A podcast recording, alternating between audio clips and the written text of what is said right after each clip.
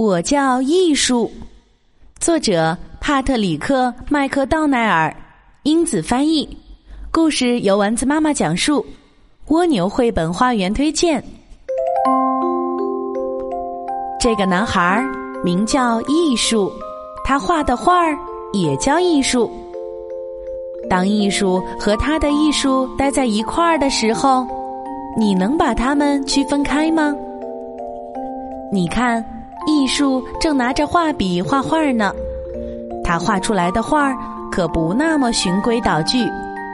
他把画笔扭过来又扭过去，画着像鲨鱼牙齿一样的锯齿线。他越画越来劲。当艺术有了灵感，就会永无止境。他画出一条条直线。让它们扭扭身子，变成弯弯曲曲的线。接着，画大大小小的圆点，红的、黄的、蓝的，涂抹出一团团色块，再加些五颜六色的花斑纹。然后，艺术画上最卷最卷的长蛇。艺术盯着画纸，用小脑袋瓜想了想，他要按照自己的想象画一个绝妙的小人儿，房子、树、帅帅的汽车、顽皮的小狗、弯弯的月亮、亮闪闪的星星布满天空。艺术画呀画，画呀画，他好累，扑通。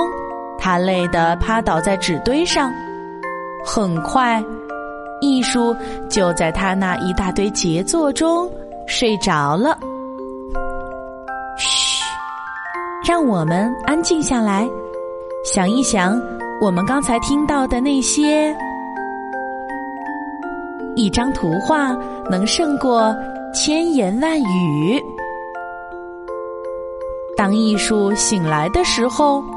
他就睡了那么一小会儿，艺术在冰箱门上看见了自己的画儿，他们被星星和心形图案的冰箱贴贴在那儿，这是妈妈贴上去的，因为妈妈是多么爱艺术啊！